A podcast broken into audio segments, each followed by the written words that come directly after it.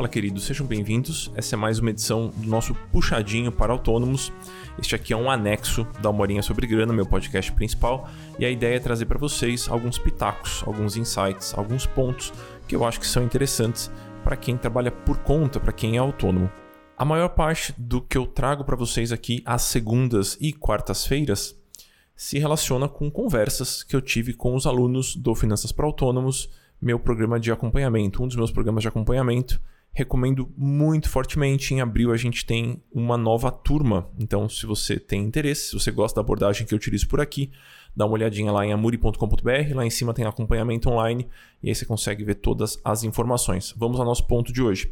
A gente teve uma conversa muito boa num plantão que rolou tem uma ou duas semanas eu gosto muito quando os alunos são muito diretos nas perguntas, quando eles não fazem muitos rodeios. Claro, cada um se expressa da forma que quiser, mas eu acho que essas perguntas que são muito sinceras, elas têm um potencial de gerar ótimas discussões.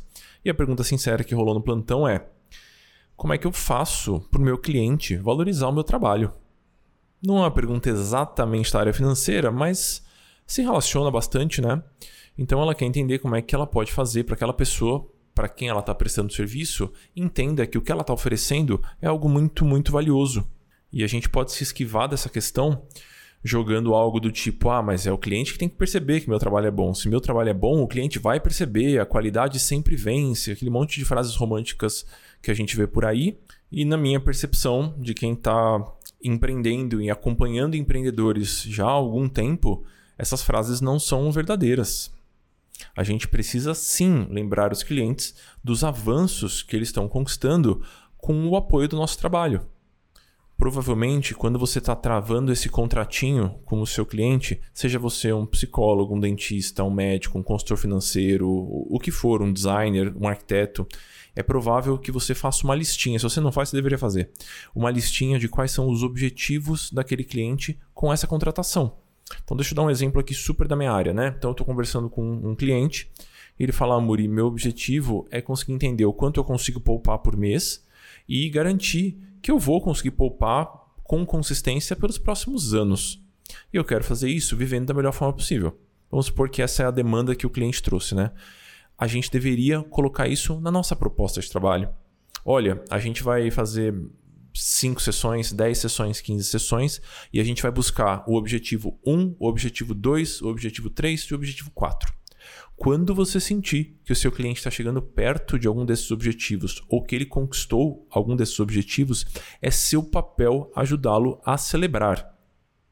Não sei exatamente como isso pode funcionar dentro de um tratamento psicológico, por exemplo, no caso de um psicólogo, ou no caso de um dentista, mas trazendo de novo para minha área, cada vez que o, aquele cliente, aquela pessoa conquista alguma coisa e eu tava de mão dada com aquela pessoa, com aquele cliente naquele momento, é minha função ressaltar.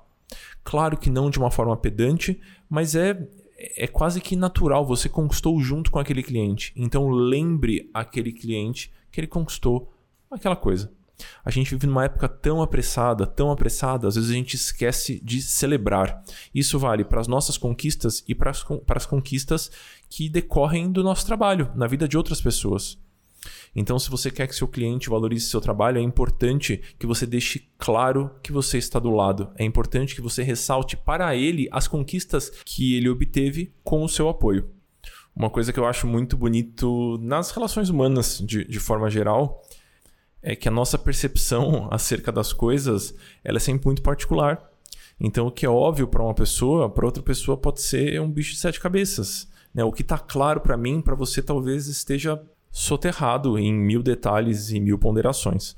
Então, enquanto autônomo, enquanto pessoa que trabalha por conta, atendendo diretamente esses clientes, seja na área que for, talvez você consiga ajudar o seu cliente a perceber o quanto ele está avançando com a ajuda do seu trabalho. Isso vai facilitar o seu processo de precificação. Isso vai ser ridiculamente gratificante para você, que é uma parte muito importante do nosso trabalho. Né? A maior parte dos autônomos que eu converso são apaixonados pelas próprias áreas, então é muito gostoso perceber que o seu trabalho está apoiando alguém. Esse é meu insight de hoje. Revejam por aí a maneira como vocês fazem propostas para os seus clientes, se vocês estão colocando os objetivos desse trabalho que vocês vão desenvolver juntos e se durante esse processo você está lembrando dos avanços que esse cliente conquistou. É isso por hoje, queridos. Um abraço e seguimos.